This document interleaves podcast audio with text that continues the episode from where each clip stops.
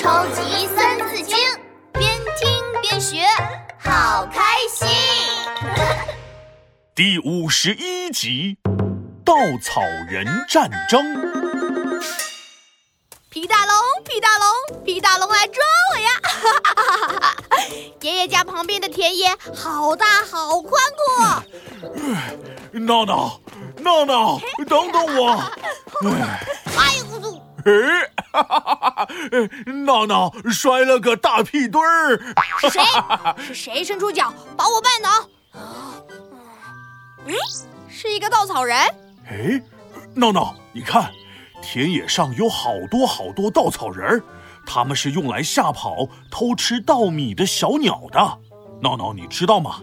三国的时候，有个非常聪明的人，叫做诸葛亮。就用稻草人儿打了胜仗。诸葛亮，我知道，他经常拿着一把羽毛扇子。嗯，没错，就是他。他是三国时期蜀国的丞相，魏蜀吴，争汉鼎，号三国，气两晋。好了，《三字经》故事开始了。哒隆哒隆哒隆咚咚咚咚。三国时期。东吴的大都督周瑜坐在军营里，眉头皱得和拧麻花一样。哎，诸葛先生，您说过几天我们就要在江面上和敌军交战，您觉得用什么武器比较好啊？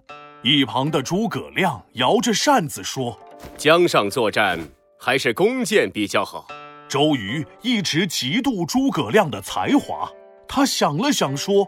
诸葛先生，我也是这么想的。我有一个请求，请您在十天内造出十万支箭，用来攻打敌人。不知道您能不能办到呢？周瑜捻着胡子，心想：哼哼，诸葛亮，你不是很聪明吗？十万支箭根本不可能在十天这么短的时间造出来。我看你有什么办法。诸葛亮不慌不忙地摇了摇羽毛扇子，哈哈哈哈哈哈！都督，用不了十天，我三天就能造好。什么？三天就能造好？对，只要三天。要是三天后拿不出十万支箭，我甘愿受罚。诸葛亮借来了二十条小船。每条船的边上都立上一排稻草人儿，士兵们觉得奇怪极了。嗯，先生这是要干嘛呀？难道用稻草人打仗？太奇怪了。小船都安排好了，一位士兵上前来问诸葛亮：“先生，这些船和稻草人拿来干嘛呀？”“哈哈哈哈哈哈！拿来借箭呢。借箭？去哪里借？那我们赶快出发呀！”哼哼哼，不急不急，时间还没到呢。第一天过去了，第二天过去了，士兵们有些着急了。诸葛先生，两天过去了，只剩下一天的时间了。如果造不出十万支箭，您就要受罚了。不急不急，时间还没到呢。第三天凌晨，天还没亮。诸葛亮望着远处，天空中升起了一大片雾。士兵们，时机已到，我们把二十条船连成一排，朝着敌军的船队前进。我们去借箭。士兵们连好了船，在江面上行驶。江面上的雾更大，伸手不见五指。二十条船一字排开，面对着敌军的船队。诸葛亮大手一挥，击鼓呐喊，巨大的鼓声和呐喊声惊动了对面的敌军。江面上的雾太大了，敌军看不清楚，只看到了密密麻麻的人影，以为来了很多士兵偷袭。有敌军偷袭，赶紧放箭！放箭！无数的箭插在了稻草人的身上。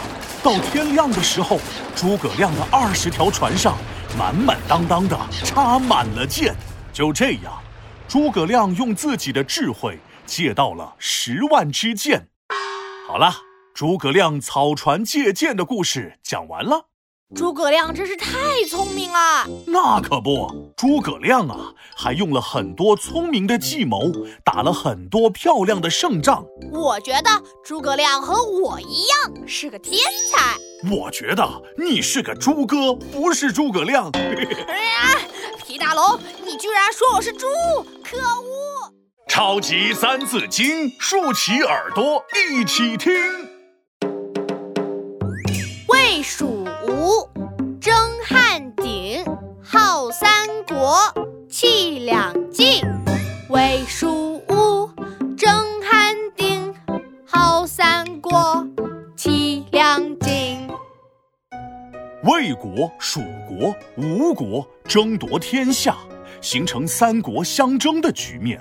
后来，魏灭了蜀国和吴国，但被司马懿篡夺了帝位，建立了晋朝。晋又分为东晋和西晋两个时期。